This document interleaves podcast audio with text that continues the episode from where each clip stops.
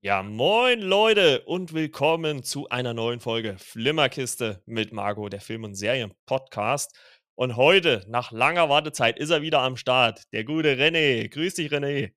Äh, moin, äh, ich was Timo gesagt, äh, natürlich Marco, weil er sagt immer Moin, Moin. Ist bei Ja. kurz fast wieder Geduld gebracht, aber Flashback, ja. Flashback. Grüße an Marco natürlich. Und Timo ist auch gegrüßt, jetzt wo ich den Namen schon gesagt habe.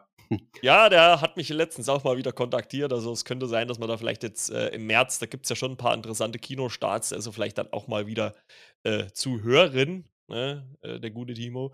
Da äh, bin ich schon am überlegen, ob ich da einen kleinen Gag am Anfang mache. Äh, den habe ich mir schon so ein bisschen zurechtgelegt, aber das will ich jetzt mal jetzt noch nicht verraten.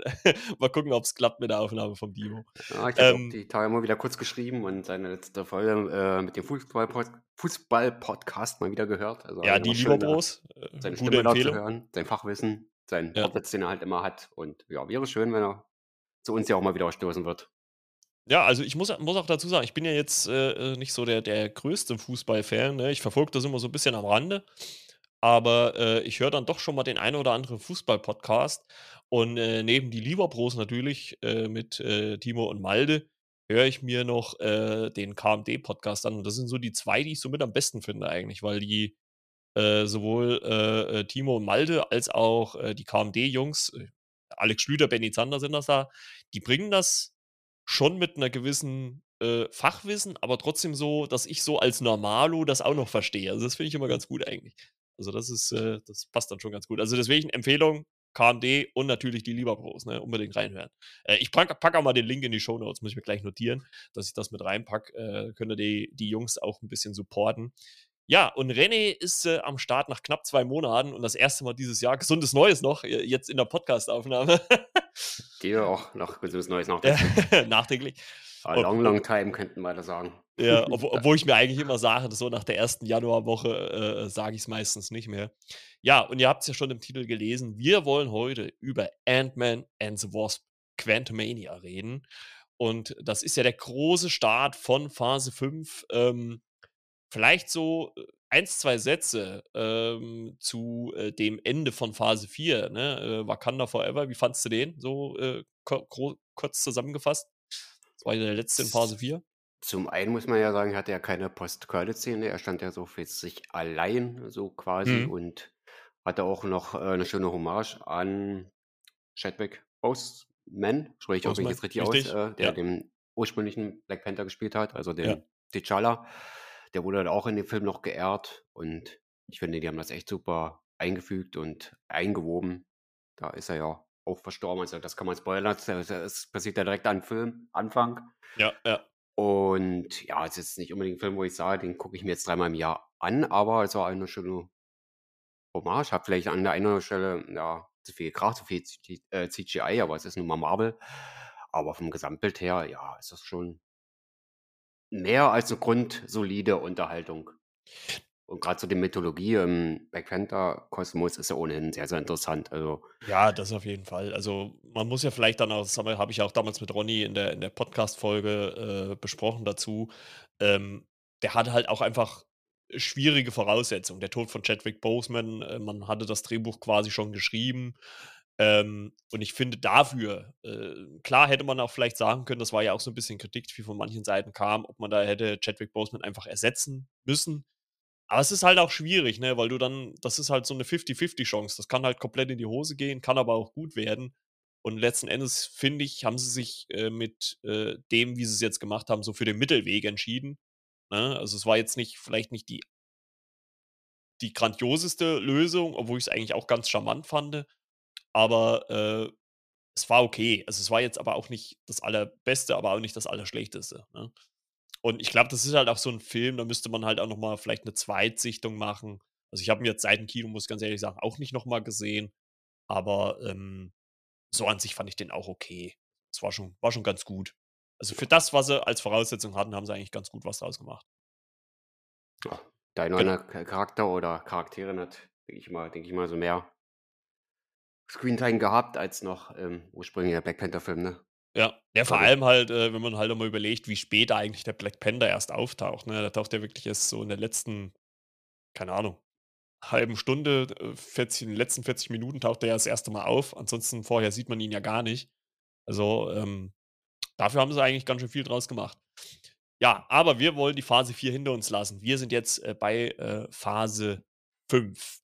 Und, äh, die Phase 4 ist ja allgemein so ein bisschen als durchwachsen bewertet worden, ne? Würde ich auch unterschreiben. Das haben wir ja auch oft genug in unseren ganzen Recaps der Serien, äh, wiedergegeben, äh, die wir letztes Jahr gemacht haben oder beziehungsweise auch die Filmbesprechung. Und, ähm, ja, es hat ja mittlerweile kann man auch kurz vielleicht eine aktuelle News, äh, mit einfügen. Es hat ja auch Auswirkungen jetzt schon, ne? Also, dieses Jahr, äh, der es gibt ja den den neuen alten Chef bei Disney und die haben ja gesagt, sie wollen jetzt alles so ein bisschen entschleunigen und, äh, mehr auf Qualität als auf Quantität setzen. Und das muss man auch ganz ehrlich sagen, die Phase 4 vom MCU, die war auch vollgepropft mit, äh, Produktionen, sei es jetzt im Kino als auch in den Serienbereich. Und ja, Gerüchten zufolge, ähm, soll ja dieses Jahr wirklich nur 2 Serien kommen, ähm, Secret Invasion und Loki. Äh, What If ist so ein bisschen Fragezeichen, also tatsächlich auch ein Fragezeichen, ne? Nicht nur What If, sondern, ähm, tatsächlich auch ein Fragezeichen dahinter, ob die noch dieses Jahr kommt oder nicht. Denn, äh, äh, Disney beziehungsweise Marvel, äh, soll müssen das so ein bisschen, äh, ja, nach hinten ziehen. Und, äh, es hat ja auch tatsächlich jetzt schon eine Auswirkung gehabt, denn, äh, The Marvels ist, äh hat zwar jetzt ein erstes Poster bekommen, ist aber mal eben von dem Juli auf den 10. November äh, verschoben worden. Also ja, und gerne vier Monate nach hinten. Knapp oder ja, doch knapp vier. Also es hat schon Auswirkungen, weil man hat sich schon gewundert, äh, Guardians im Mai und im Juli dann schon so Marvels, das war mir eigentlich auch vom Release zu eng beieinander, muss ich ganz ehrlich sagen. Also ich finde den Schritt eigentlich grundsätzlich ganz in Ordnung, dass man das gemacht hat. Ja, finde ich auch, dass da ein Monat, äh, Puffer zwischen den beiden Releases finde ich auch ein bisschen arg knapp und es ist ja nicht so Qualität, sage ich so. Man hat viel, äh, ich will jetzt nicht sagen billige Massenware. Qualität hast du ja immer 'ne gewisses, äh, Ja, 'ne drin gewisse Grundqualität hatten sie immer, ja. aber jetzt in der Häufigkeit und ja, im Zusammenhang von der Zeit her, dass, äh, der Plan immer sehr eng war, wo das alles rauskommt, da denke ich schon, dass bei den Konsumenten schon, wie sagt man, äh, so 'ne Sättigung relativ schnell einsetzt, ne? Aber ein Monat ist da wirklich echt ja, Ja, also na, 6 also Wochen, äh, das ist viel zu kurz. Ich Also gla ich glaube wirklich, dass dass, äh, Phase 4 da wirklich, äh, 'n bisschen Schuld dran hatte, ja, weil da wirklich sehr, sehr viel kam, ne? Also, wenn ich allein sehe, was wir da letztes Jahr alles an Marvel-Serien besprochen haben, ne? She-Hulk, Moon Knight, äh, Miss Marvel. Also, da war ja so viel dabei. Also, es ist ja Wahnsinn eigentlich, ne? Also, ich finde ich finde es ganz in Ordnung, muss ich ganz ehrlich ich habe da eigentlich per se kein Problem mit und auch von der Filmaufteilung her, einen im Februar, einen im Mai und einen im November. Das das passt ganz gut, weil, äh, man darf ja nicht vergessen, es gibt ja noch andere Kinofilme und, äh, da ist es ganz gut, wenn nicht so viel Marvel-Stoff kommt. Und wenn man mal überlegt, äh, die ganzen Phasen davor, die haben ja in der Regel meistens fast immer nur 2 Filme im Jahr gehabt, ne? Also, klar hat sich's vielleicht auch mal überschnitten, dass mal ein äh, ein Jahr 3 Filme kamen, aber ansonsten waren's ja meistens immer nur 2, ne? Also, es ist ist schon ganz gut so, dass So jetzt machen so so. Phase 1 und 2 hat sich das alles noch so 'n bisschen die Waage gehalten, aber je mehr Disney dann drinne war, hat man Einfluss gemerkt. Grad Phase Ja. 3 waren, äh, die Phase nicht mehr 6 Filme, sondern 10 oder 11. Genau. Ich Also, bei das ist Phase schon 3, glaube war bis jetzt die meisten, aber waren ja noch keine Serien, glaube dabei, ja, genau. Ne, also, es war schon ist schon ganz gut so. Und, äh, umso mehr und ich glaube, dass da da kommen wir dann auch jetzt schon, äh, so langsam natürlich zu Ant-Man and the Wasp: Quantumania. Ähm, ich glaube, das große Plus jetzt auch von Phase 5 ist, dass wir wieder mal einen, ja, Antagonisten haben, der zum Greifen ist, beziehungsweise der über die Filme aufgebaut wird und das hatten wir ja in Phase 4 in dem Sinne nicht. Ähm, erst mal so grundsätzlich die Frage, äh, wie sehr hast du dich auf den neuen Ant-Man gefreut? Also, ich habe mich tatsächlich auf den Film mehr gefreut als auf Wakanda Forever. Da war ich doch nicht so gepiesackt, aber im positiven Sinne natürlich. Mhm. Aber Ant-Man Quantumania im Quantumania ich gestern Abspann wieder gesehen, als sich der Name zusammengesetzt hat, da steckt auch der Name Ant-Man drin. Ich gedacht: „Oh, Ja, eigentlich hätte hätte mal man 3 ihn drauf nur so nennen können, können, ja. ne? Quantumania. Da steckt der Name drinne. Ja, Ja. und wieder hohen Unterhaltungswert bei Ant-Man, was wir immer haben, ne? Ja. Ist mal eine völlig andere Welt. Also, hebt sich, denke ich mal, zu den ersten beiden Teilen ab, ne? Bringt auch so menschlich, also innerhalb dieser Charaktere oder Familie wieder 'n bisschen was mit sich, ne? Man Genau. erfährt wieder 'n bisschen mehr. Michelle Pfeiffer hat mehr Screentime, was mir auch sehr gut gefallen hat. Habe ich im Vorn Vorhinein gehofft, wo ich sage: „Boah, Michelle Pfeiffer, die kannst du jetzt noch mehr reinbringen“, da sie ja aus der Quantenebene ja quasi befreit wurde. Sie kehrte ja zurück.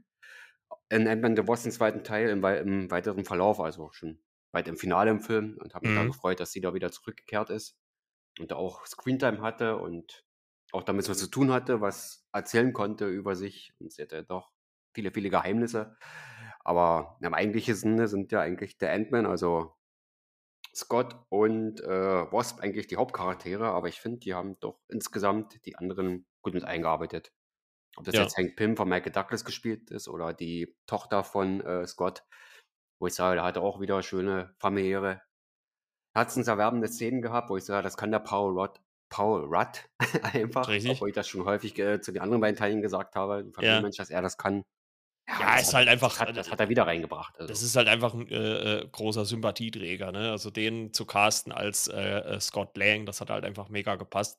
Wir können ja mal vielleicht kurz erst mal, bevor wir jetzt ausgiebig über den 3. Teil reden äh, natürlich Spoilerwarnung für alles, ne? Ähm, wir werden hier auch über Inhalte sprechen. Ähm, die ersten 2 Filme waren ja das das ist ja so dieses auch die Besonderheit zum 3. Die ersten 2 Filme haben ja mehr oder weniger für sich gestanden, ne? Das ist ja so ähnlich also, man kann 'n guten Vergleich ziehen, äh, zu den Guardians of the Galaxy Filmen. Die sind ja auch eher losgelöst, äh, vom Rest des MCUs gewesen. Der 3. würde ich jetzt mal behaupten, auch, ohne ihn jetzt noch schon gesehen zu haben natürlich. Ähm, der 1. kam 2015 und er kam ja direkt am Ende, äh, von Phase 2, ne, nach Avengers, äh, Age of Ultron. Und, äh, der Ant-Man and the Wasp kam 2019 und der kam ja direkt nach Infinity War. Der hatte ja diese Mid-Credits-Scene, wo wo, ähm, Scott quasi dann im im Quantenraum dann äh, verschwindet und, äh, dann also, Spoiler, dann kommt ja der Blip und, äh, alle 3, also, Hope, äh, Janet und, ähm, Hank sind dann verschwunden und, äh, Scott verbringt dann, äh, in der Realität 5 Jahre im im Quantum Realm, ne, und wird ja dann in, äh, Avengers Endgame wieder da rausgezogen, ne? Also, so ist ja so 'n bisschen die die Verbindung gewesen.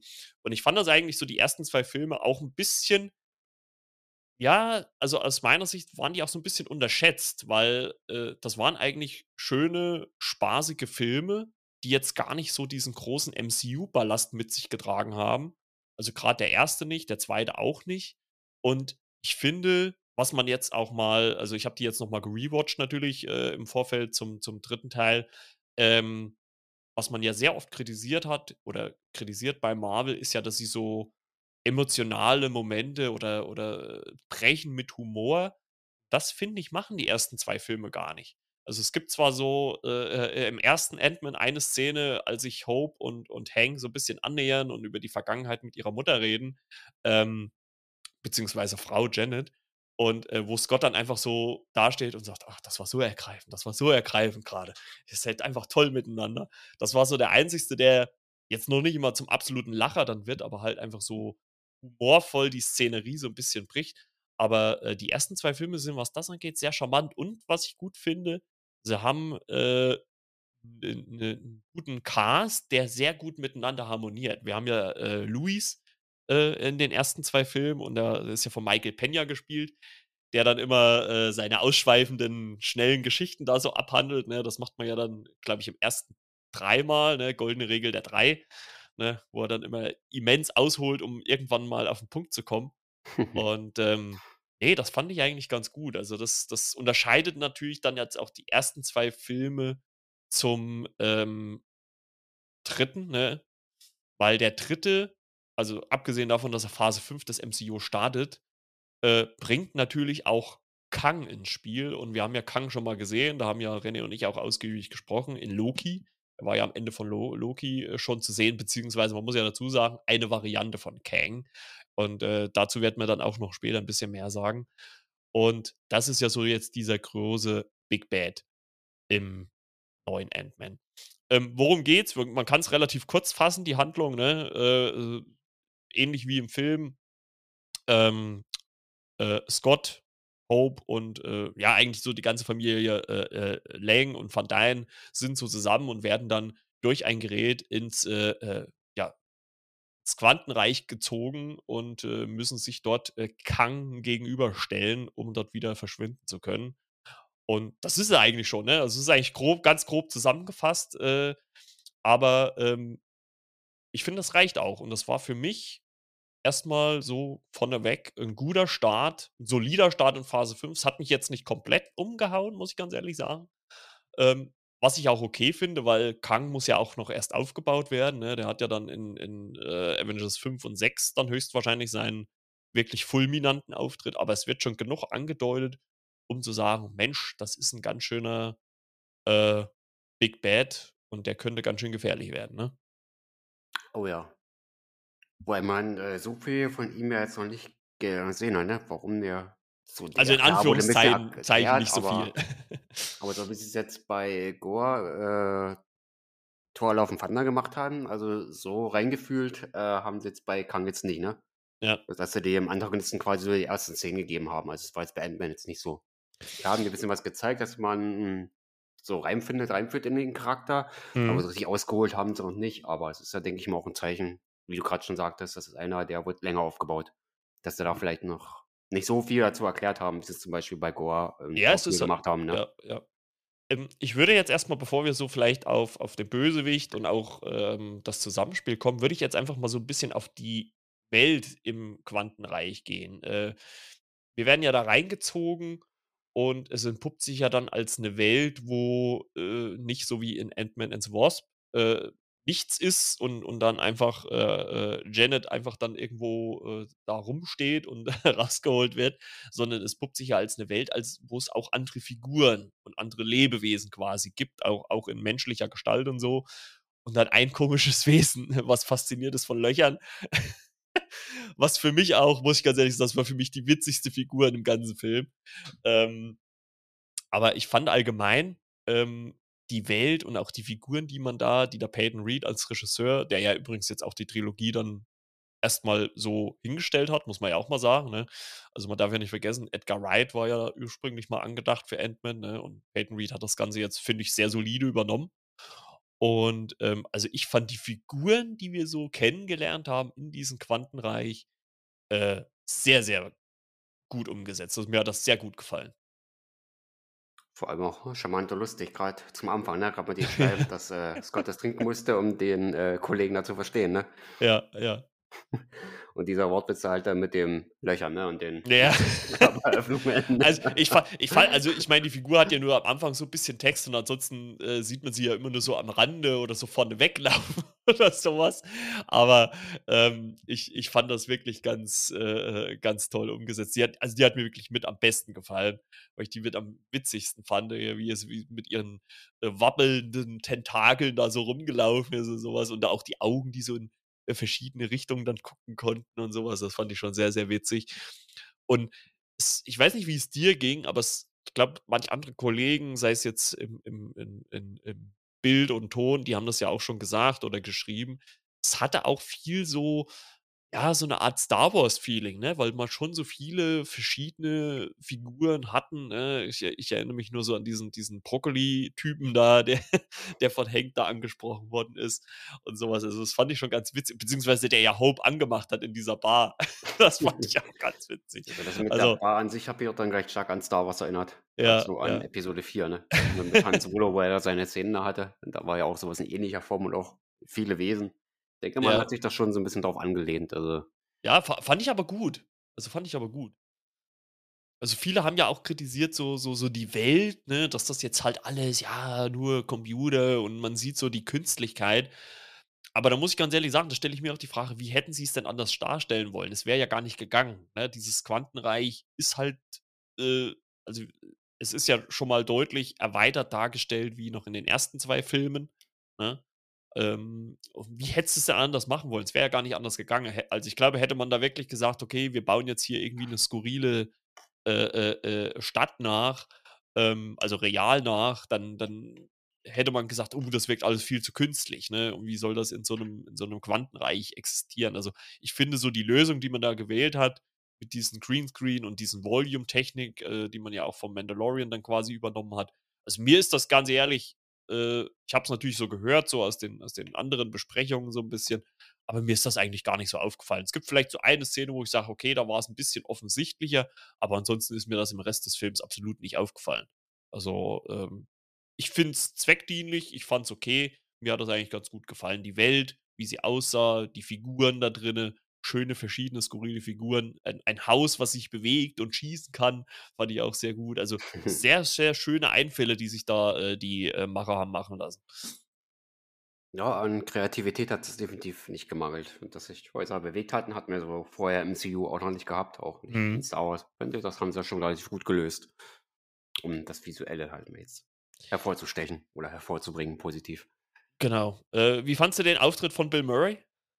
Ähm, ich ich muss sagen, ich fand den sogar 'n bisschen kurz und da hat er seine Ja. Original-Synchronstimme Ja.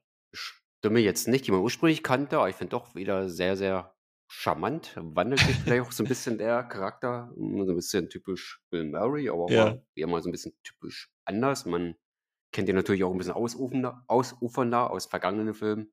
Mhm. Aber ich denke mal, vom Charme her hat er das reingebracht, äh, was er auf jeden Fall kann. Aber wie gesagt, ich fand's vielleicht 'ne Idee zu kurz. Also, ich hätte ihm da eigentlich so 'n bisschen mehr Ja, gegönnt. ja, das das das das stimmt auf jeden Fall. Ich fa ich fand ja nur so so witzig, es gab ja dann so diese Anspielung, dass er dass er mit, äh, äh, Janet, äh, so bisschen Techtelmechtel hatte in den 30 Jahren, in der sie hier im Quantenraum war.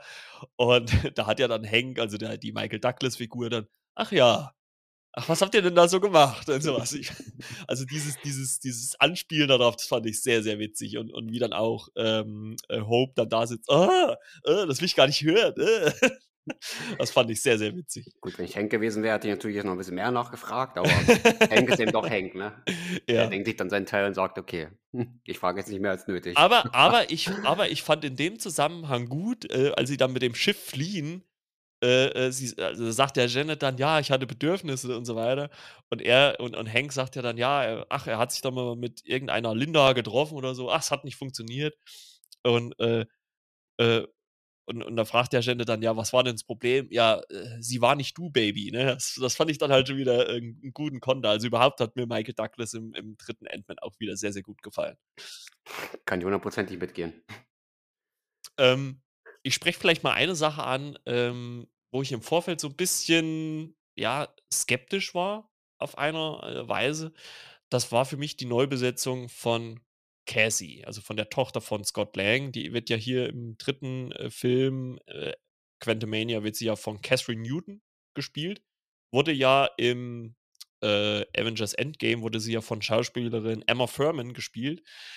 Und da habe ich mir eigentlich so die ganze Zeit im Vorfeld, muss ich ganz ehrlich sagen, gedacht: „Ey, warum hat man sie nicht übernommen?“ Ich meine, es ist auch 'ne Schauspielerin, ist auch näher dran vom Alter her an an Cassie, also die ist, äh, 21. Ich bin vielleicht auch 'n bisschen befangen, denn das habe ich nämlich in der Recherche herausgefunden, die hat am selben Tag Geburtstag wie ich, am 15. September, bloß halt, äh, ja, 17 Jahre später ist sie auf die Welt gekommen. Und, ähm, deswegen hätte ich, äh, sie auch gerne in der Rolle vielleicht gesehen, weil ich fand sie auch, so kurz ihr Auftritt in in, äh, Avengers Endgame auch war, fand ich sie eigentlich sehr charmant. Also, ich hätte es ihr auch gegönnt, wenn sie jetzt im 3. Ant-Man mitgespielt hat. Und ich hatte so 'n bisschen den Eindruck, dass man weil Kathryn Newton, die kennt man dann schon so 'n bisschen mehr, ne? Die hat schon so 'n paar Sachen gemacht und so was. Ähm, ja, ich finde, man hat sie halt nur vom Namen her besetzt, wie ich finde, ne? Ähm, vielleicht auch von der schauspielerischen Leistung, weil Emma Thurman vielleicht noch nicht so die großen Rollen gespielt hat oder die, ne, bekannteren Rollen. Aber ich fand's 'n bisschen schade, muss ich ganz ehrlich sagen. Ich hätte gerne Emma Thurman da auch gesehen, obwohl ich jetzt im Nachhinein auch sagen muss, dass, ähm, meine, äh, Bedenken, äh, bezüglich von Kathryn Newton dann vielleicht auch irrelevant waren, weil ich finde, sie hat das als Cassie Lang, ähm, sehr, sehr solide gut runtergespielt. Ja, das auf jeden Fall. Obwohl man natürlich die andere Schauspielerin vermisst, die ja dann, durchgängig gespielt hat, die ja quasi mitgewachsen ist mit den wenigen Filmen, wo sie dabei war, hat man ja so 'n bisschen Ja, gesehen, aus dem ja. ersten 2, mhm. Sie war da immer von Film zu Film so 'n bisschen reifer, wie sie den Papa da unterstützt und geholfen hat. Das war aber dann schön anzuschauen, wie sie das da gespielt hatte. Äh, Ja, im es, äh, 1. also Ant-Man, weil sie noch ganz klein waren, ne, und dann im Ja. 2. schon ein bisschen größer und ja, Ja gut, waren ja auch schon 3 äh, 3, 4 Jahre dazwischen, ne? Da war's da natürlich dann schon im Ja. jugendlichen Alter, denke ich, Teenageralter. Ne, also muss ich sagen, Kathryn Newton hat das ganz gut gemacht. Äh, äh, hat hat ja für mich, äh, kurzer Randfact, in einer der besten Serien, die es mal auf Netflix gab, äh, mitgespielt, äh, „The Society“. Ähm, vielleicht kurzer Einschub dazu, äh, das ist 'ne Serie, ähm, da, äh, fährt die Schulklasse weg, äh, aus 'n Ort mit 'm Schulbus und müssen dann aber auf 'ner Brücke drehen, weil da auf einmal 'n Baum liegt. Und sie drehen wieder zurück, fahren wieder in ihren Wohnort. Und was dann passiert ist, alle Erwachsenen sind weg. Und sie müssen und die Jugendlichen müssen sich dann quasi selber, äh, versorgen und kommen auch nicht so wirklich aus der City raus, denn so 'ne Art Nebel verhindert also, sie kommen da halt einfach nicht durch. Es geht nicht. Es ist irgendwie so 'ne so 'ne unsichtbare Kraft, die sie da zurückhält. Und, ähm, ja, die Serie oder die erste Staffel, die es da bisher oder was heißt bisher, es gibt ja keine zweite, äh, die es nur gab, die endet mit 'n irrsinnigen Cliffhanger und man weiß halt absolut nicht, ja, wie geht's jetzt zu Ende? Und da hat Catherine Newton auch mitgespielt, deswegen kannte ich sie auch schon relativ gut. Ähm, kann ich nur empfehlen, wenn man da auf jeden Fall mit dabei ist. Ähm ja, ähm, wir haben ja schon ausgiebig, äh, über die Welt gesprochen und, ähm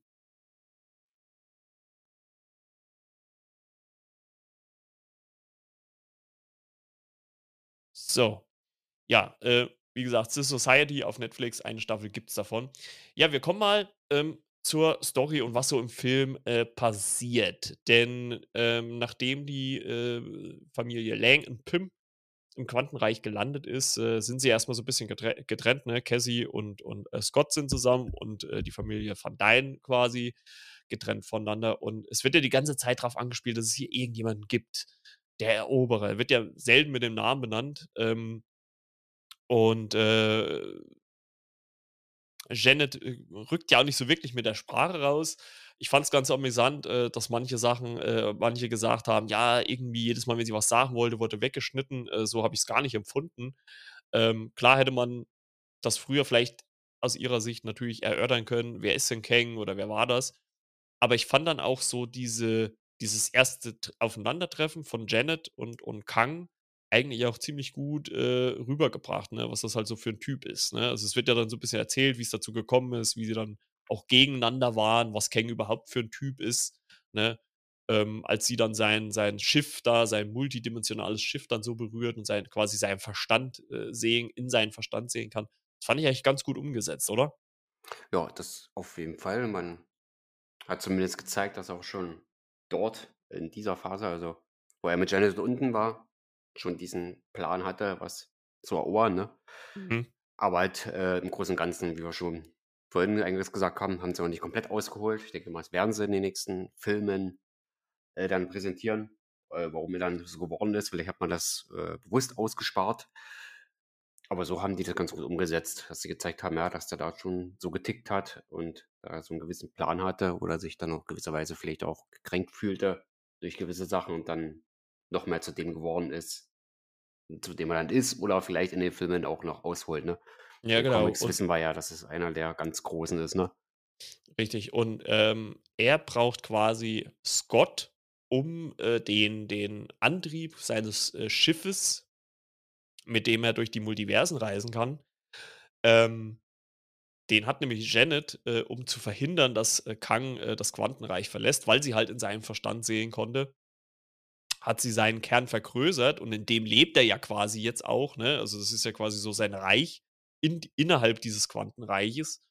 Und er hat da halt auch so 'ne Art Armee aufgebaut, ne? Es wirkt alles so 'n bisschen auch, äh ja, so sturmtruppenmäßig, ne, so gesichtslose, äh, äh, Soldaten quasi, die da für ihn, äh, Gewehr bei Fuß stehen. Und, ähm, ja, Scott soll quasi in der in die Tiefe dieses Reiches und diesen Kern schrumpfen und, äh, da wieder rausholen. Und das ist ja auch diese Sequenz, die wir schon ausgiebig, äh, in in verschiedenen Formen in in Teasern und Trailern gesehen haben, wo diese vielen, äh, verschiedenen, äh, Versionen von Scott auftauchen. Äh, für mich die beste Version, die Baskin-Robbins-Version, wo er da in seinem in seinem blauen Kittel da dasteht hier und und einer aus'm Hintergrund ruft: „Hast du mal 'n Eis für mich?“ Das fand ich auch wieder sehr, sehr gut hier umgesetzt. Ja, also, das fand ich auch mit äh, ist natürlich vielleicht auch die beeindruckendste Sequenz, ne, dann vielleicht so neben dem Endkampf, ähm, mit. Fand ich aber ganz gut umgesetzt. Also, mir hat das richtig gut gefallen. Also, Anspielung auf die ersten Teile, äh, mit Scott, äh, quasi seine Bewährung, ne, wo er quasi aus'm Knast kam und in diesem Laden arbeiten musste, ne? Ja, gleich ja. wieder dran denken an diese Szenen, wo er sich Ja, genau, genau. musste. Und es ist ja auch so 'ne so 'ne so 'ne bisschen, äh, Ersatz, äh, für weil's in dem Moment noch nicht, äh, diese Figuren gab. Weil ich habe mich schon gefragt: „Ja, Ant-Man ohne Ameisen wäre auch 'n bisschen blöd“, ne? Aber es ist ja dieses, dieses, dieses, diese Ameisenfarm ist ja quasi mit in dieses Quantenreich gezogen worden. Und ich habe mir schon gedacht, ja, die spielen irgendwann nochmal eine Rolle. Das, das wird ja nicht gezeigt und die sind dann einfach weg. Ne?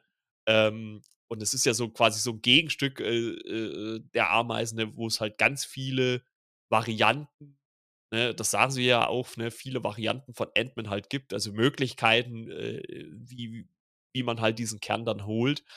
Und ähm, er ist ja auch dann äh, zwischenzeitlich kurz davor zu ersticken, äh, bevor dann halt Cassie ihn ruft und Dad kommt wieder her und dann irgendwie alle, ja, wir müssen das, ne? Und dann schieben sie ihn so nach oben. Dazwischen äh, drin steht wieder dieser Eis äh, Scott Lang und schiebt ihn dann noch mit nach oben. das fand ich auch wieder sehr gut eingearbeitet halt einfach, ne? Weil er auch der Einzige ist, der nicht keinen Ant-Man-Anzug da hat. Also sehr, sehr gut. Ja, hat, mir, hat mir richtig gut gefallen. Und ähm, ja, äh, und, und, und Kang will natürlich dann diesen Kern, um das Quantenreich äh, äh, zu verlassen, beziehungsweise, äh, ja, um da rauszukommen äh, und äh, droht dann natürlich, wenn er das nicht bekommt, äh, Cassie zu töten. Ähm, ich, also ich fand das Ganze eigentlich ganz gut aufgearbeitet. Also man hat sich relativ, es ist natürlich, würde ich mal sagen, eher auch klassische Story. Ne? Es ist halt so, ja, äh, machst du das nicht, äh, bringe ich jemanden in deiner Familie um so. Also es hat man ja schon oft, dass, dass so manche Personen dann unter Druck gesetzt werden, um dann halt gewisse Sachen zu tun. Und ähm, so ist es ja in dem Film halt auch. Aber wie man dann halt so dahin kommt und dann auch Kang natürlich dann auch dieses Teil benutzen will, um da zu gehen äh, in, die, in ein anderes Universum, äh, fand ich relativ gut dar, dargestellt. Aber dass man dann auch wieder diesen, ja, sag mal, Widerspruch hat, äh, wir müssen ihn auch aufhalten. Wir können ihn hier nicht einfach verschwinden lassen. Das geht nicht. Fand ich dann halt auch wieder äh, richtig gut. Und es kommt ja dann ähm, zum Finale hin dann nochmal zu einer riesigen Schlachtszene, ne? Also, die ich auch sehr, sehr beeindruckend fand, wie ich finde. Ne? Oder wie hast du das so empfunden? Ich habe das genauso empfunden wie du. Und dass es dann irgendwann mal krachen muss mit zum Gegner, das war ja klar. Ich denke mal, das haben sie sehr, sehr gut ausgeschöpft, ne? Auch wenn das vielleicht nicht so unbedingt, wenn man die ersten beiden Teile gesehen hat, zu erwarten war bei Ant-Man, dass er so dermaßen kracht, aber dass sie sich in einer anderen Welt befunden haben oder in diesem Moment befunden haben, ja, würde ich sagen, war es absolut angebracht, das halt so ein bisschen ausarten zu lassen. Das war ohnehin schon eine verrückte Welt und da muss es halt auch mal ein bisschen krachen, ne? Und eine verrückte Figur, die man ja auch noch eingeführt hat und damit einen Rückbezug zum ersten Film äh, gemacht hat, ist ja ähm, äh, Darren Cross, äh, gespielt von Corey Stahl. Das war ja der Gegenspieler Yellow Jacket aus dem ersten Ant-Man. Den hat man ja hier zurückgeholt als die Comicfigur Modok. Ne? Äh, wie fandst du den Auftritt? Ich fand den mega. Also ich, mir hat das sehr, sehr gut gefallen. Muss ich sagen, habe ich so nicht erwartet. Das sah auch ein bisschen, hm, auch ein bisschen merkwürdig aus. Ja, gut, obwohl man, da, da muss ich als Einschub sagen, äh, so sieht aber Modok auch aus. Also Modok ist so ein, so ein riesiger fliegender Kopf mit so kleinen Beinen und diesen Ärmchen. Also der ist sehr, sehr comic-treu, äh, getreu äh, hier nachempfunden worden. Also kannst du auch ruhig mal gucken. Ähm, Gibt es bei Disney Plus auch eine Animationsserie. Kannst du mal gucken. Also ist wirklich sehr, sehr äh, genau angelehnt. Also klar, mit diesem menschlichen Kopf dann vielleicht nicht so, ne, in dem Sinne. Also auch schon, das passt auch zum, zu, zu dem äh, Comic aber äh, so als Figur an sich, dann auch mit dieser Maske und sowas, die er dann so drüber hat, das ist sehr, sehr comicgetreu äh, umgesetzt. Also das finde ich, haben sie richtig gut hingekriegt. Oh, viereckiger Kopf und Beine, so kurze Ärmchen und ja, bei den kurzen Beinchen, da muss ich kurz an Deadpool denken, als ich glaube, das war im zweiten Film. Ja. nee, war das, nee, war das im ersten? Nee, im ersten, wo er sich den Arm abschneidet, ja. ja. Wo er, ähm, quasi da flüchten möchte. Ne? Ne, der wurde auseinandergerissen, ne? Von dem, das mit dem Arm am ersten, im zweiten äh, wurde er quasi auseinandergerissen von dem. Ich habe ja, ja, genau, diesen, genau, genau. Da sind die ja nachgewachsen. Da siehst du auch diese kleinen Beinchen, wie sie da so wackeln. Da ist mir gleich Deadpool eingefallen. Ja, ich, ich, ich fand es auch gut, äh, wo, wo äh, Darren oder halt Modog, äh, sein Name wird ja auch das eine oder andere Mal auch ausgesprochen, komplett, ähm, wo, er, äh, wo er dann so seine Entstehungsgeschichte erzählt, ne, wie er halt so im Quantum Realm äh, gelandet ist und, und wie halt äh, Kang ihn zu dem gemacht hat, was er ist. Ähm, wo sie ihn dann so in dieses Bad tauchen man hebt ihn so hoch, man sieht so ganz kurz auch seinen kleinen Arsch. Das fand ich auch irrsinnig witzig in dem Moment. Also, ich fand das schon richtig gut eingearbeitet. Also, dafür, dass das eigentlich 'ne total weltfremde Comicfigur ist, ähm, hat man sie relativ gut in diese, in Anführungszeichen natürlich reale Quantenreich-Welt eingearbeitet. Aber wie gesagt, Spoiler natürlich, dafür hat man sie auch ganz schnell wieder entfernt, ne? Also, das war halt irgendwie so, ja, wir wir bringen sie mal, aber ist auch halt auch gleich wieder weg, weil das kann man ja sagen, Darren oder oder MODOK stirbt ja dann auch, wendet sich ja dann auch gegen Kang, also gegen seinen ja, eigentlich auch Retter, wenn man's so will, ne?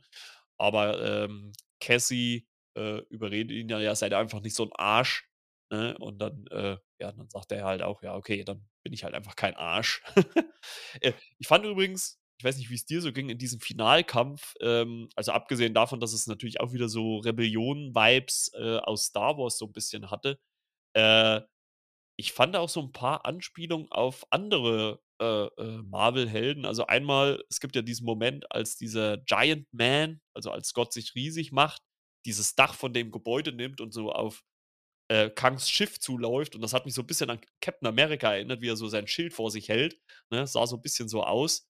Das war für mich so eine Referenz oder also, ich habe es für mich so interpretiert. Und die 2. war, als als Cassie, äh, auch als Giant, ne, also sie macht sich ja dann auch irgendwann mal größer, ähm, dann gegen MODOK kämpft, weil er sie halt töten will, äh, und und sie ihn so, äh, hin und her schleudert von links nach rechts, so 2, dreimal. Das hat mich so an den 1. Avengers erinnert und Hulk und Loki, der das ja auch so gemacht hat, ne? Also, äh, ich fand das eigentlich ganz gut. Also, mir hat das der Finalkampf sehr, sehr gut gefallen. Auf jeden Fall, grad diese Referenzen, ne, mit Captain America mit den Schild, das ist natürlich gleich so aufgefallen, ne? Also also, so habe ich's für mich interpretiert. Ich weiß nicht, ob das beabsichtigt war oder oder es es kam halt so der Eindruck ist halt für mich so entstanden, ne? Und, äh, sie schaffen's ja dann dadurch, äh, ich auch beeindruckend dann, es gibt ja diese diese Szene, ähm, also, 1. mal, äh, von Hank, der dann mit dieser, äh, Ameisenarmee aufläuft und das ist halt so diese diese diese ja, das die Kraft der Vielen, ne, als dann diese Ameisenarmee da äh, Armee da aufläuft hier und diese ganze Stadt überrennt und auch, äh, äh, äh, Kang da, ähm, nichts mehr oder nicht mehr viel entgegenzusetzen hat, gibt's ja dann auch den Moment, als als Scott dann noch mal so mehr oder weniger direkt mit Kang kämpft und ihn dann so als Giant hier so in die Wand, äh, hält und auf ihn einschlägt und, oh, das das fand ich schon sehr, sehr beeindruckend. Das hat mir richtig gut gefallen. Also Vor allem ein Scott, der mal richtig kämpft, ne, denke ich jetzt nicht Ja. so der Muskulöse ist wie Ja. halt 'n Ja gut, obwohl, also America oder sonst wer. also also, wenn ich mir ihn so in in, äh allein schon den 1. Man an Ant-Man angucke, also, er ist jetzt aber trotzdem auch gut gebaut, ne? Also, kann man jetzt, äh, auch nicht meckern. Ne, also, hast du auf jeden Fall recht. Ich muss sagen, einzigsten so 'n bisschen leichten Kritikpunkt, was ich oder was ich einfach 'n bisschen schade finde, ich weiß nicht, wie's dir ging, aber ich vermute mal, dir ging's ähnlich, war, dass Hope, also, äh, Evangeline Lilly, die die Rolle spielt, also, Hope Van Dyne in dem Film, also, Wasp, ähm, irgendwie nicht so die große Rolle gespielt hat, ne? Also, sie sie hat sie war zwar da, hat auch so die eine oder andere Szene bekommen, aber so, ja, also, man es hatte so für mich so 'n bisschen den Eindruck, ja, wir haben sie jetzt mitgenommen, weil sie ist halt auch mit dabei. Aber so richtig, äh, viel zu tun hat sie eigentlich nicht bekommen. Das fand ich 'n bisschen schade. Da hat's im 1. und 2. definitiv mehr gehabt, also, stimme ich dem zu Also, also, grade im 2. auf jeden Fall, ja. Da war's auf jeden Fall gut, dass er im Finale noch, äh, was zu tun hatte, wo man sie dann noch reingebracht hat, ne, als Scott, Mhm. ja, so 'n bisschen am Ende war, sage ich mal so. Der hat ja auch ganz schön halb einstecken müssen, wo sie ihm da geholfen hat. War genau richtig, dass sie da kam und niemand anders. Und ja, insgesamt, äh, war das von Hope, äh, ein bisschen arg wenig, ja. Hättest so hättest du dir mehr mehr Story für sie gewünscht oder fandst du das so in Gänze jetzt dann eigentlich in Ordnung? Weil wir haben ja dann mit Cassie noch 'ne Figur mehr, die ja also, ich sage mal, der Fokus, wenn man's so allgemein sagt, der lag ja eigentlich mehr auf Scott und Cassie, ne, äh, beziehungsweise also, man kann eigentlich sagen, jeder, also, auch selbst Michelle Pfeiffer als Janet und auch Hank, also, Michael Douglas, die hatten eigentlich alle relativ gut zu tun, aber der Einzigste, der halt, eh 'n bisschen hinten runtergefallen ist halt, äh, Hope gewesen, ne? Wobei ich mir da grad auch in dem Punkt mehr gewünscht hätte in Bezug halt auf ihre Mutter, ne, dass halt noch so 'n bisschen mehr kommt, dass man da vielleicht Konflikte vielleicht noch aufarbeitet, warum sie halt nicht so viel die Wahrheit gesagt hatte, dass Mhm, Hope für mhm. sich da vielleicht noch 'n bisschen mehr hinterfragt, wo man ihr noch so 'n bisschen hätte mehr geben, äh, können, ja. Ja, na, 'ne Spur zu wenig, ja. Aber das, was man von ihr da gesehen hat, denke ich mal, es war auf jeden Fall gut umgesetzt. Äh, allein jetzt von der Schauspielerin auf jeden Fall. Also, die hat das charmant alles wieder rübergebracht, aber halt 'n bisschen weniger als sonst. Das stimmt, ja. Das würde ich auch so als kleinen Kritikpunkt mit anmerken. Also, wa was ich übrigens auch einfach mal so auch aus meiner meiner männlichen Sicht sagen möchte, ne, also Michelle Pfeiffer mit 64, wow, also sieht richtig gut aus. Und wenn man die Premierenfotos aus den USA gesehen hat, ähm, zu Ant-Man: Quantumania, da siehst du auch also, denkt man auch nicht: „Hey, Michelle Pfeiffer, was, 64? Geht doch gar Ja. nicht.“ Und die sieht dort auch natürlich aus, ne? Ist ja nicht so Ja, ja ja. viele, äh, Beispiele, wo du sagst, die haben sich, äh, mit irgendwas ausspritzen lassen oder, äh, Ja, irgendwie. Schönheits-OPs. Würde ich meinen, dass es bei ihr nicht so ist. Also, ich finde, sie sieht, äh, sehr natürlich aus, wenn man grad mal die Also, ich Bilder würde jetzt, äh, Premiere genommen hat, also natürliches Lachen und so weiter. Das Ja. ist nicht, dass sie da sich hat rumdoktern lassen oder so. Ja, das das also, man man sieht's jetzt, finde ich, jetzt auch ni also, wenn sie was hat machen lassen, ich weiß es nicht, keine Ahnung, aber würde man's jetzt nicht offensichtlich zumindest irgendwie sehen oder so was. Ja, ähm, vielleicht noch mal kurz, äh, zur Story natet natürlich. Äh, sie schaffen's dann also, die äh, Scott schafft es dann auch, äh, Kang erst mal so in Schach zu halten und, äh, sie können ein Portal aufmachen, indem sie, ja, einfach durchspazieren und sind dann wieder in ihrer Welt. Ähm, fand ich 'n bisschen easy, so als als Rausgeh-Sache. Hm, aber gut, es war ja so 'n es ist ja so 'n der Antrieb seines, äh, äh, Multiversumsschiffs, also, wahrscheinlich ist es dann halt einfach in dem Sinne auch 'n bisschen einfacher, das umzusetzen. Ähm, und, äh, da kam natürlich dann auch wieder so de dieser liebende Vater durch und, äh, man man sieht's im ersten Moment nicht, aber man sieht nur, dass Scott irgendwas sieht, schubst Cassie durch, äh, und er kämpft da halt dann noch mal, äh, ja faustkampfmäßig gegen Kang, obwohl ich mir so gedacht habe: „Alter, also, äh, äh, Jonathan Jonathan Majors, also, als er so seinen seinen seinen, äh nicht seinen Arm verliert, seinen, äh also, als sich so seine Kleidung so bisschen und man sieht so seinen nackten Arm, alter Falter, die Muskeln, holy shit.“ Da dachte ich mir: „Alles klar, äh, der hat schon für Creed III, äh, trainiert.“ Da spielt er ja auch die Haupt oder neben, äh, Michael B. Jordan die Hauptrolle. Und alter Falter, der hat mal Muskeln dran gehabt, der gute Mann. Und, äh, hat mal ordentlich ausgeteilt und ich muss auch sagen, also, wann habe ich das letzte Mal tatsächlich Blut im MCU gesehen, ne? Also, so die so 'n blutverschmiertes Gesicht, wie es dann, äh, äh, Scott hatte nach dem Kampf äh, glaube ich, hat man schon länger nicht mehr im MCU gesehen. Also, es kommt sehr, sehr selten vor eigentlich. Bei Scott eher gar nicht und wenn dann Infinity War oder Endgame, wo du grad mehr so Szenen gehabt hast, als die Kämpfe so gegen Thanos, aber ansonsten würde mir jetzt auch nicht so viel einfallen. Ja, also, ich fand fand den Kampf auch richtig gut. Also, ich hatte muss ich ja ganz ehrlich sagen also, ich hatte auch so 'n bisschen nach den Teasern auch 'n bisschen so den Dr Eindruck: „Oh, hoffentlich töten die jetzt nicht Ant-Man oder so was.“ Ich meine, ich habe äh, ich es nicht nicht zu 100 % gedacht, aber es lag natürlich irgendwo nahe, weil Kang natürlich auch so 'ne so 'ne Macht ist an Figur. Ähm, aber sie schaffen's dann doch, äh, oder er schafft's ja dann doch, weil ja Hope dann zurückkommt und ihm hilft.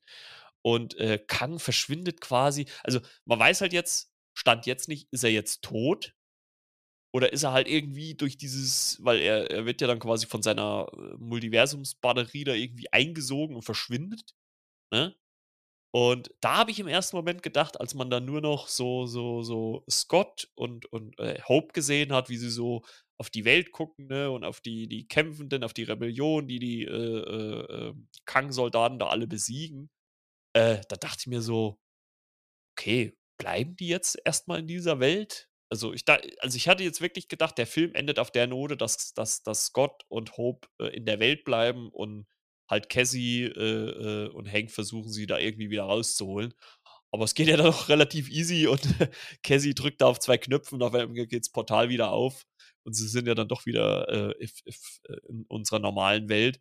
Äh, fand ich so 'n bisschen ja, also, für mich ging's 'n bisschen zu einfach. Ich hätte mir da vielleicht 'n bisschen mehr Drama gewünscht, wie sie wieder rauskommen, aber okay, muss man dann vielleicht in dem Moment einfach mal akzeptieren.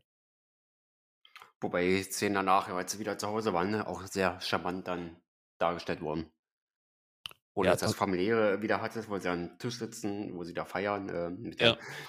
mit dem Fake Happy Birthday. Ja.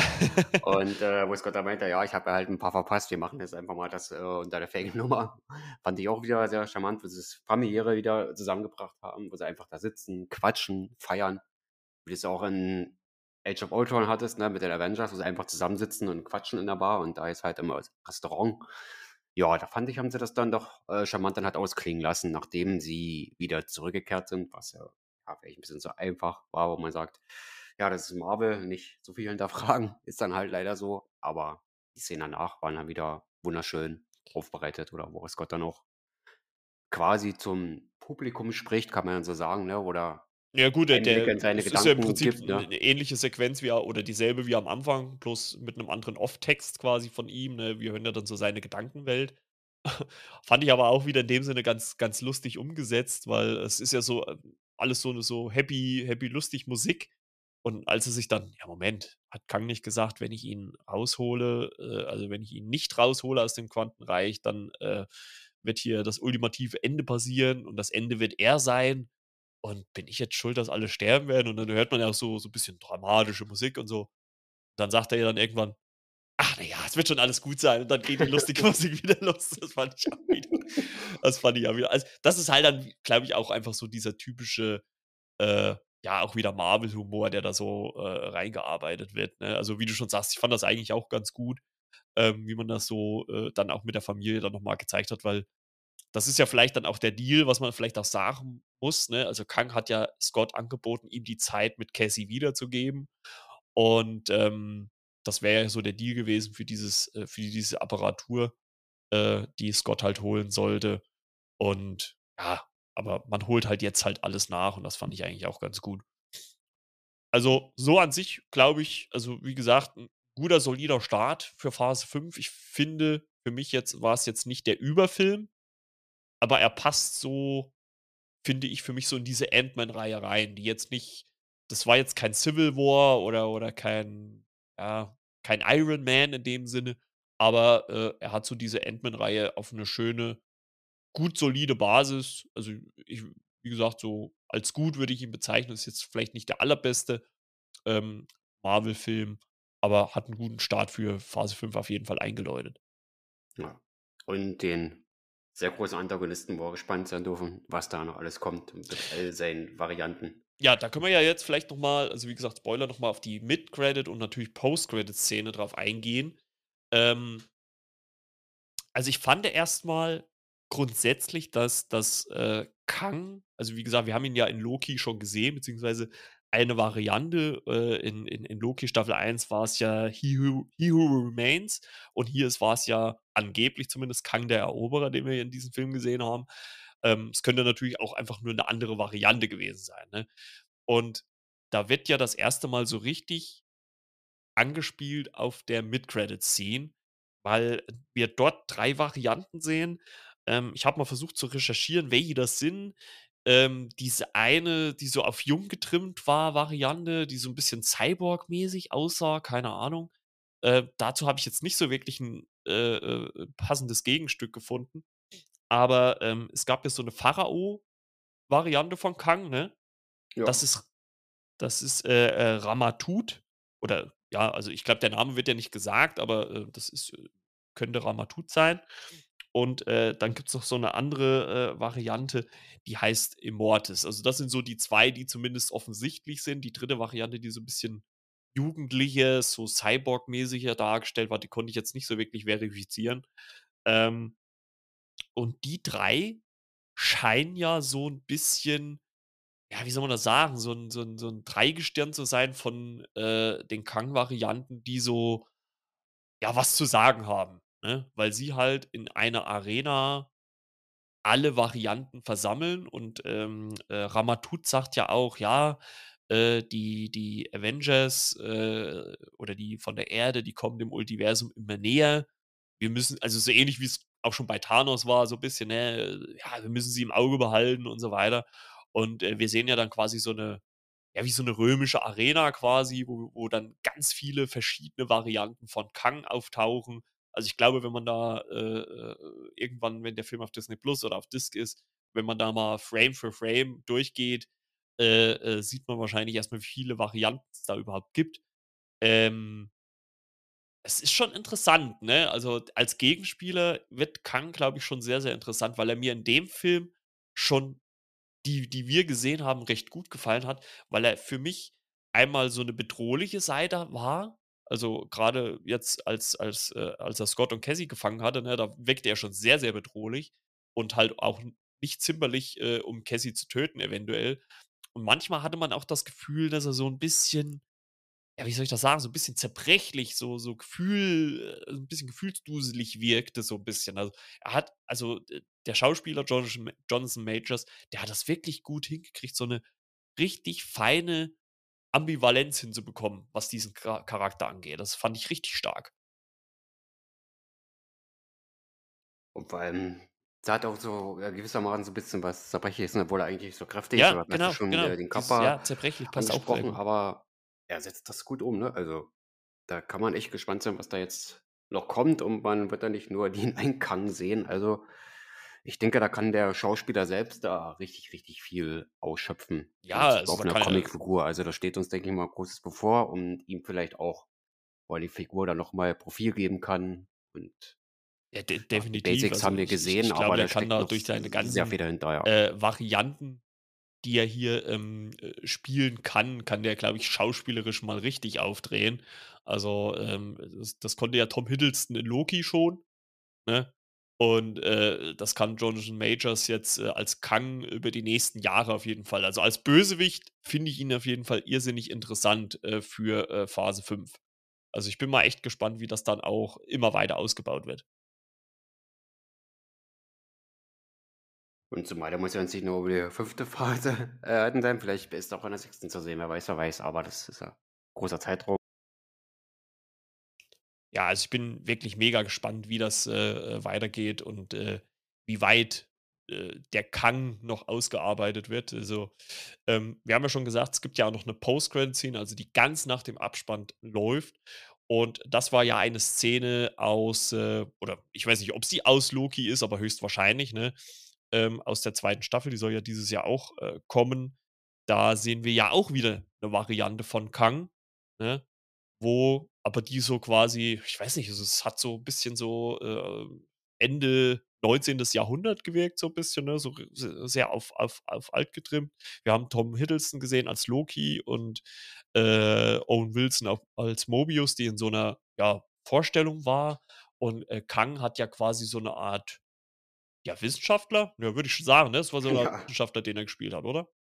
Würde ich auch so gesehen haben, ja, als Wissenschaftler. Ja, ja.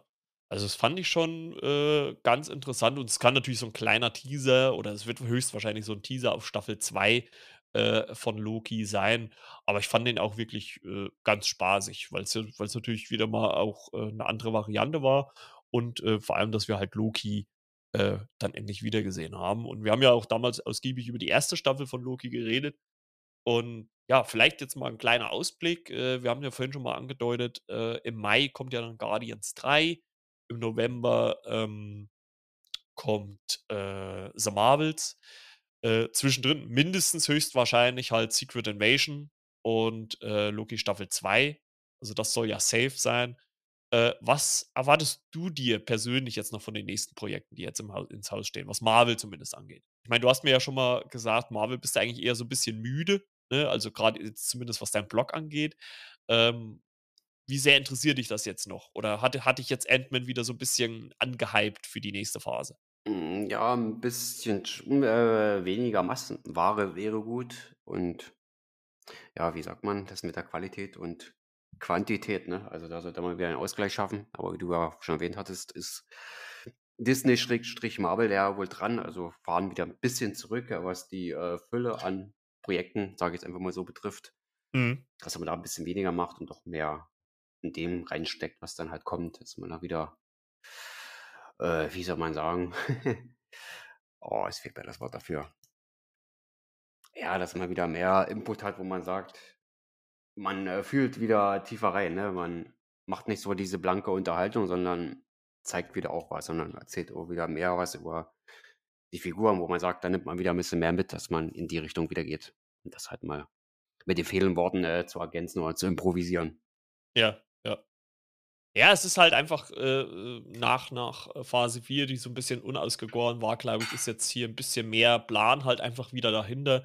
Und, ähm, ich meine, ist ja jetzt, äh, Phase 5, Phase 6 mehr oder weniger ja schon gegeben, ne? Ähm, äh Avengers, äh, die Kang-Dynastie, beziehungsweise dann äh, Avengers äh, Secret Invasion. Äh, oder Secret Wars heißt es ja. Also, es wird, glaube ich, spannend. Und gerade mit Kang hat man halt auch einen anderen, aber trotzdem sehr interessanten Gegenspieler, äh, als im Gegensatz zu Thanos, ähm, die zur Verfügung. Und ich glaube, das kann richtig, richtig gut werden. Wie gesagt, ich habe ja schon gemeint, äh, Guardians 3 wird, glaube ich, eher losgelöster. Ich glaube, der wird jetzt nicht viele Bezüge zu Kang haben. Äh, Gehe ich, mir- ich mal ganz stark davon aus. Ja, bei The Marvels bin ich halt einfach mal gespannt. Also, wie so diese, diese äh, äh, Dreierkombination ähm, von drei äh, ähm, Figuren, was jetzt äh, ähm, das angeht. Also wir sehen ja da äh, nicht nur Brie Larson wieder, sondern auch aus äh, Miss Marvel noch, äh, wie ist jetzt die gute Dame? Äh, Iman Felani. Ja, genau. Iman Felani äh, als Miss Marvel, beziehungsweise wir sehen ja auch noch äh, aus WandaVision äh, Theona Paris wieder als Monica Rambeau. Und also es, es, es wird schon, also es wird interessant werden, glaube ich, wie es die, also zumindest dieses Jahr weitergeht. Und mit Secret Invasion haben wir ja dann auch die Serie mit äh, Nick Fury wieder. Also es wird, glaube ich, auch ganz spannend, äh, was das angeht. Das sieht ja dann eher so nach einer Thriller-Serie aus. Ähm, ja, also ich glaube, das kann, Phase 5 wird, glaube ich, gut. Und dieses Marvel-Jahr, glaube ich, auch. Ja, gerade aus dieser Solar-Ebene mit äh, Secret Invasion, ne? Das könnte auch so ein Zeig sein, dass man doch vielleicht den Projekten wieder so eine gewisse Note gibt und nicht alles äh, so gleich aussieht, ne? Wo es unterschiedlich sein soll. Mhm. Dass du Also so auf die Marvels, besondere Note drin hast, ne? Wie es also bei WandaVision hattest. Genau, also auf The Marvels muss ich ganz ganz ehrlich sagen, bin ich wirklich sehr, sehr gespannt, weil wenn da so drei Figuren, Carol Danvers, Miss Marvel ähm, und, und Monica Rambeau, wenn die wirklich zu dritt da agieren, also ich glaube, das war auch ein bisschen so das Ding beim ersten äh, Captain Marvel-Film, obwohl ich den eigentlich auch an sich in Ordnung finde. Ähm, ich glaube, da hat so ein bisschen auch diese Gruppendynamik gefehlt und ich glaube, die kann man jetzt mit den The Marvels relativ gut herstellen. Also ich bin wirklich sehr, sehr gespannt, was dieses Jahr angeht und ich glaube, Guardians 3 wird einfach nur traurig. Irgendwie. Also ich habe irgendwie das Gefühl, dass es ein sehr emotionaler Abschied der Guardians werden wird. Ja, zumindest in Bezug dann auf eine Figur, ne? Ohne jetzt zu viel zu Ja, verraten. mindestens, mindestens. Ne? Also man weiß ja, man man weiß ja noch gar nichts so, so richtig, ne? Man kann es ja noch gar nicht so richtig einordnen, obwohl so manche Tendenzen ja schon da sind, äh, würde ich mal sagen. Und es, man muss ja auch mal fairerweise sagen, es ist ja auch äh, zumindest der vorerst letzte Eintrag von äh, James Gunn im MCU als Regisseur. Ne? Jetzt als DC-Chef wird er wohl jetzt nichts mehr für Marvel machen. Ne? Ja, wird dann schwierig werden. Und ähm, ja, also ich bin wirklich gespannt, weil die Guardians-Reihe, die liegt mir schon so ein bisschen am Herzen. Also ich habe die ganzen Figuren schon sehr, sehr lieb gewonnen. Ja, ich auch. Und dann wird er dann mehr dann von, nicht von Trax, sondern von Rocket mehr bekommen, was Ja. man so liest, dass er mehr Input bekommt, da mehr Hintergrund. Also da darf man auch definitiv mal gespannt sein. Auch Also, dann äh, so ein ich habe ja so, Teilen dann halt loslöst. Mal gucken. genau, ich habe ja so mein Fazit schon gesagt. Wie, wie ordnest du für dich Ant-Man 3 ein? Oder Ant-Man and the Wasp Quantumania? Ja, gute Unterhaltung, äh, viel Visuelles. Gut, die Kleinigkeiten haben wir erwähnen, wo man sagt, das passt vielleicht doch nicht. Da hat man es sich vielleicht zu einfach gemacht. Aber wer weiß, äh, wie die nächsten Projekte dann in Bezug auf diesen Film aussehen, wo man sagt, das ergibt dann vielleicht auch mehr Sinn, das eine oder andere, dass es jetzt so war oder so war. Mit den weiteren Geschichten kommt es so an, wie das jetzt erzählt wird. Mhm. Also insgesamt jetzt gesehen für den Film jetzt allein wieder gute Unterhaltung, losgelöst von den anderen beiden, hat es wieder ein bisschen was anders gemacht, sich wieder ein bisschen was getraut. Ja, vielleicht jetzt nicht der stärkste Film, aber dennoch ähm, gute Unterhaltung, was denke ich mal allein dem Cast auch zugute kommt, weil die haben da wirklich Gas gegeben. Also jeder hat da zu tun gehabt, beziehungsweise fast jeder, haben wir auch schon Ja. besprochen. ja, die einen mehr, die anderen weniger Ja. halt, ja. Das war im Gesamtpaket jetzt, denke ich mal, doch ähm, mehr als solide, wo ich sage, gute Unterhaltung. Vielleicht nochmal jetzt wirklich, um, um ganz, äh, ganz zum Schluss eine Schleife drum zu machen, eine Frage. Also es ist ja noch nichts angekündigt, aber könntest du dir ein Ant-Man 4 vorstellen? Oder, oder Äh, würdest du dich freuen, wenn es jetzt nochmal einen Ant-Man-Film gäbe? Es kommt drauf an, äh, wie man den halt zeitlich legt. Also wann er dann rauskommt. Wenn das würde nicht die nächsten ein, zwei Jahre passieren, Mhm. aber so, dass ich die Figur ja sehr schätze und das hat sich mit dem, mit der Zeit dann halt entwickelt, wo ich sage, ja, diese Bodenständigkeit doch ein bisschen anders äh, als die anderen Avengers, ein bisschen losgelöst, weil Scott ist einfach der Mensch, ne, der auch mal Fehler macht, der Familienmensch, den Ja. man so ein bisschen hat und wenn der auch mal wiederkommen sollte. Ich meine, Thor hat einen vierten bekommen. Ja gut, Captain America kannst du jetzt nicht so sagen, weil es ist ja ein anderer Darsteller. Aber würde mich freuen, wenn man da auf lange sich gesehen, wenn es sich ergibt und die Figur es hergibt, wo man sagt, man kann da noch so ein bisschen was erzählen, vielleicht auch ein bisschen wieder Hope damit reinbringen, dann wäre ich für den vierten Teil auf jeden Fall offen. Weil Wann kam der erste? 2015, der zweite kam 2015, ja. 2018, jetzt der andere 2023, da war noch größerer Abstand drin. Äh, solange wir nicht jetzt fünf Jahre auf den vierten warten müssen, ja, wäre ich dafür offen. Aber ich denke mal, so in, so in drei Jahren könnte man da schon noch einen vierten bringen. Ja, ich glaube auch so mit der, mit der Konstellation, dass ich glaube, das könnte durchaus nochmal funktionieren. Und ich finde, Cass, äh, Catherine Newton, die hat das ja eigentlich auch ganz gut gemacht. Die könnte ja auch so ein bisschen die Scott Lang-Rolle dann auch äh, übernehmen. Ob sie dann natürlich irgendwie ja, Solo-Filme tragen könnte, alleine weiß ich nicht. Aber äh, in irgendwie 'n Verbund, dass sie irgendwie Young Avengers oder sowas, äh, könnte ich mir das durchaus vorstellen. So als Support-Charakter oder wenn sie jetzt noch jemanden zur Seite gestellt bekommt, könnte ich mir das durchaus gut vorstellen, dass das gut, äh, äh, funktionieren könnte. Auf jeden Fall. Jo, ich glaube, da sind wir so weit durch mit unserer Besprechung von Ant-Man and the Wasp: Quantumania. An dieser Stelle vielen Dank, René, dass du wieder mit dabei warst. Sehr, Sehr, sehr, gerne. Hat Spaß gemacht. Und ja, wir hören uns dann in der nächsten Woche natürlich wieder. Und ja, nächster Marvel-Film dauert noch ein bisschen. Ich glaube, Guardians kommt irgendwann Ende Mai, müsste der kommen, glaube ich. Aber im März steht ja wieder einiges an. Scream 6, äh, John Wick 4, Shazam, äh, ja, es, jede Menge, jede Menge. Ja, und der, äh, hier der Nike Air-Film mit äh, Ben Affleck und Matt Damon. Habe gestern die Trailer gesehen, das nochmal anzuschließen. Da war ich auch schon sehr angetan. Ich glaube, der Äh, den April anberaumt, würde ich ja, jetzt meinen. Und auf den freue ich mich auch. ja. Äh, Scream 6 äh, für dich ein Thema? Ich habe den letzten auch gesehen. Ja, Äh, da hatten wir ja auch ja, drüber gesprochen letztes Jahr, ne? Also, wenn man überlegt, ne, krass, krass, innerhalb eines Jahres haben sie jetzt schon einfach den sechsten Teil auch rausgebracht. ist das in gewissermaßen vielleicht wäre etwas leichtere Unterhaltung, jetzt nicht unbedingt aufs Genre bezogen, aber Ja.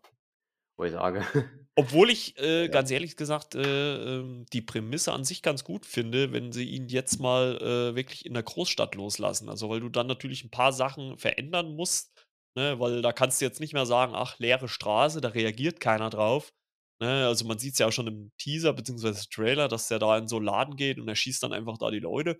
Also, ich glaube, so diese diese Herangehensweise wird noch mal 'ne andere. Also, vielleicht könnten wir ja da drüber dann auch noch mal 'ne Folge machen, grade, äh, im Vergleich zum zum 5. vielleicht auch. Wie finden wir das Ganze? Denn, äh, ja, anscheinend spielt ja dann auch nur noch ein Legacy-Charakter mit, ne? Also, mal gucken, wie der wird.